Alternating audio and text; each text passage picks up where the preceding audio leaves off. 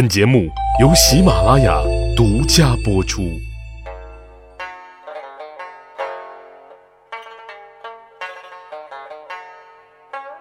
趣办历史，增长见识，密史趣谈，在下大汉。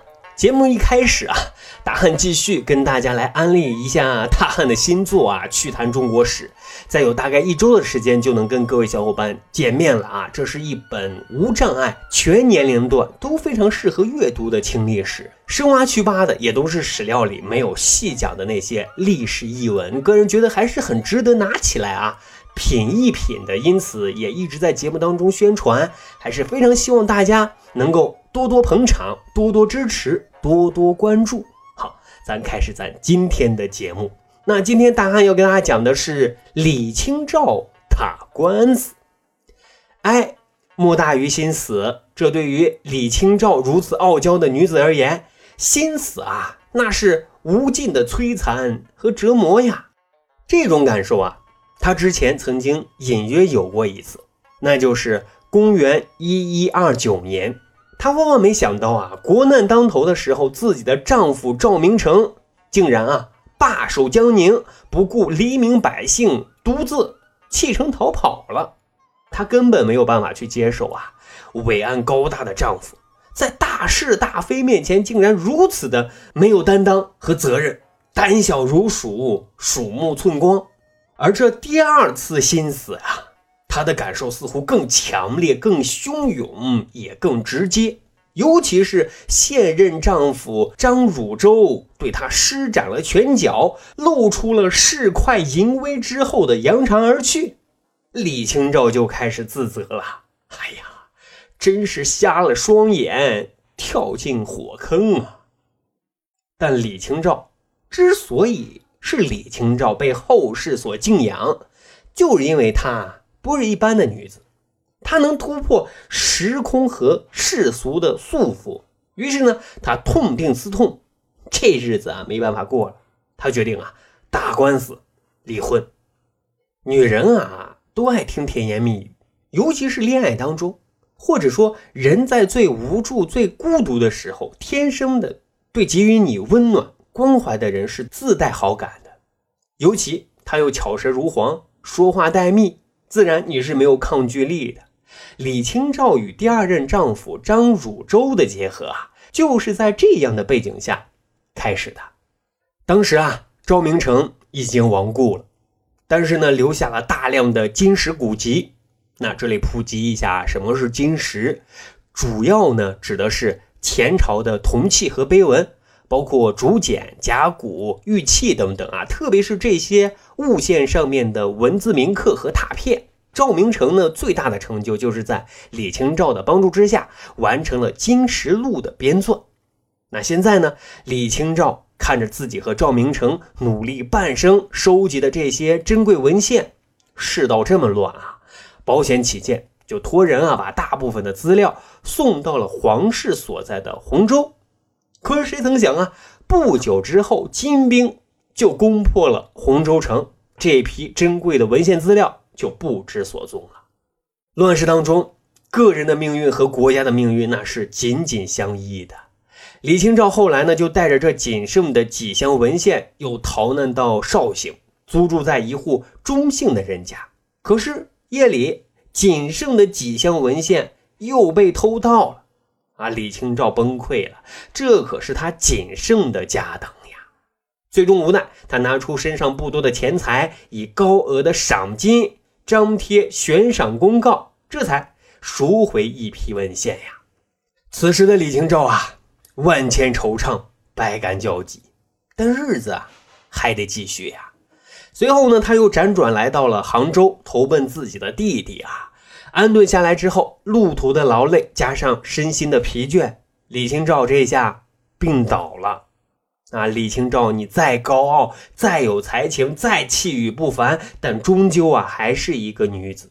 此时还是一个生病的弱女子，谁能阻挡此时一个暖男给予心灵上的安抚和生活上无微不至的关照呢？对，哎，就是在这个时候啊。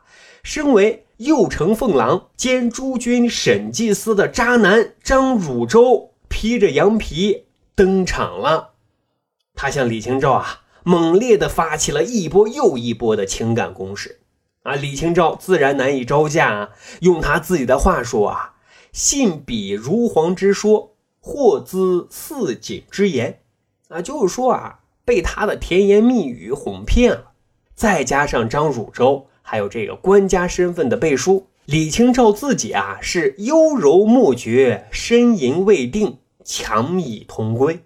就这样呢，李清照稀里糊涂的半推半就的就开启了自己的。第二段婚姻，都说幸福的婚姻是一个样的，不幸的却各有各的不幸。婚后呢，李清照和张汝舟都发现了一个事实，自己被骗了。张汝舟原来以为李清照你好歹算一个 IP 名流，不说家财万贯，但至少那些金石古籍值不少钱吧。但婚后他才发现。李清照的金石古籍啊，没剩多少，而且视之为珍宝，死活都不愿意变现。李清照这边呢，婚后才发现自己啊上了贼船。张汝舟的温文尔雅、知书达理、无微不至，都是装的、演的。跟自己结婚的目的，就是骗卖金石古籍，供自己享乐。夫妻间最怕的就是三观不符，没有默契。这下，李清照和张汝舟他们的生活除了争吵的一地鸡毛，再后来就发展到了家庭暴力。哈，受害者自然就是性格刚毅而身体如弱的李清照了。李清照因为不愿意将那些金石古籍变卖，张汝舟呢，甚至呢是起了杀人灭口以夺之的想法。所以后来啊，发展到经常对李清照实施家庭暴力。各位啊，李清照作为知识女性，又有超越那个时代女性的气节，她绝对不是那种逆来顺受的窝囊女子。如果丈夫不是用来依靠的，那要这个丈夫有何用呢？是五行缺吗？李清照就决定啊反击。这个世界上没有救世主，要是有，也只有自己。可问题又来了，在当时的社会背景之下，男子可以休妻，女子如何罢夫呢？李清照又该如何反击呢？史料记载，李清照的反击武器就是实名举报张汝舟履历造假，欺骗朝廷。当时呢，宋朝对连续科举不中的文人啊，有一个优待政策，就是你啊连续应考了多少次，且都没有考中，朝廷呢就会结合当地实际给分配一个小公务员做。张汝舟呢就是屡考不中，但是呢应考次数应该还不够分配工作，于是呢他自己就做了手脚，混入到了这个公务员的体系当中。这个事儿。被李清照锤实了之后，就举报到了官府。随之呢，这个事儿啊就轰动了整个社会。因为啊，这不仅仅只是一起啊妻子揭发丈夫的案件，更重要的是，这是一起名人诉夫案。宋高祖赵构都亲自批示过，还安排专人负责审理案件。最终呢，经过审理，张汝舟履历造假属实，被罢了官职。押送到柳州服役，但与此同时啊，根据规定，李清照因为举报了丈夫，即使啊罪名属实，也要按律被关押两年。猜想啊，很多人都不淡定了，宋朝为什么要出台如此奇葩的规定呢？人性呢？哎，后世就有专家论证啊，正是因为考虑到人性，所以。才出台了这么一个规定，怎么理解呢？古代法律啊，有一条叫做“亲亲相隐”，亲亲属的亲，说白了就是允许亲属之间啊相互包庇。比如说，丈夫犯法了，媳妇儿呢出于亲情或者夫妻的情面是可以包庇的，而且是不受法律的制裁。反之呢，如果是媳妇儿举报，说明啊你不符合礼法。和丈夫和这个家庭不是一条心，政府呢反而要去管教你。因此啊，按照这个逻辑，告倒了张汝舟，李清照也深陷牢狱呀。不过呢，因为李清照毕竟是大 IP，影响力巨大，很多人呢都帮他说话。李清照啊，也只是象征性的在牢里啊蹲了九天就出来了。不过这个时候，我觉得一定还有小伙伴疑问啊：李清照告张汝舟是履历造假的问题，离婚的事咋办呢？会不会张汝舟服役劳教之后回来，还会变本加厉的继续折磨李清照呢？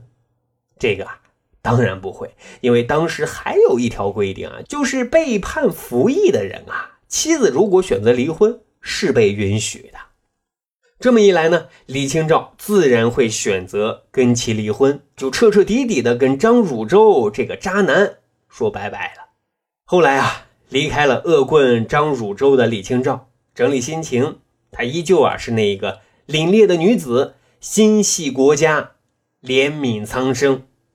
这就是即使啊身陷囹圄，也要追求精神的独立和自由，一个真实的、不认命的、不屈服的、不将就的、有性格的李清照。